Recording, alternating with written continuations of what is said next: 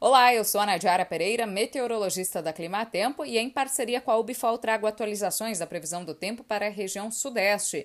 O tempo permanece bastante instável sobre a faixa leste da região e norte de Minas Gerais devido à atuação de dois sistemas. Uma área de baixa pressão atmosférica que está próxima à costa entre o sudeste e a Bahia e também um vórtice ciclônico em altos níveis da atmosfera que atua próximo à costa da região sul e litoral de São Paulo.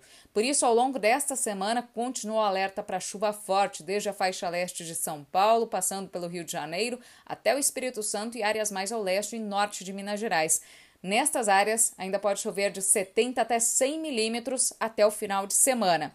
Nas demais áreas do interior do Sudeste, também tem previsão para episódios de chuva, mas de uma forma bem mais irregular.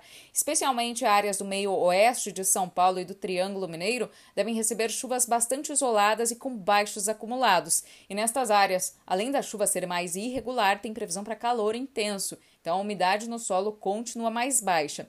A chuva deve ganhar um pouco mais de intensidade sobre o centro-sul do país de uma forma geral e deve beneficiar áreas produtoras do Sudeste no decorrer da primeira semana do mês de dezembro. Teremos o avanço de uma frente fria pelo centro-sul do país e esse sistema deve ajudar a organizar um corredor de umidade sobre a área central, que deve favorecer chuvas mais abrangentes e com volumes moderados sobre grande parte das áreas produtoras do interior de São Paulo, Sul e Triângulo Mineiro, enquanto as áreas mais ao norte de Minas Gerais devem enfrentar um período de trégua dos temporais.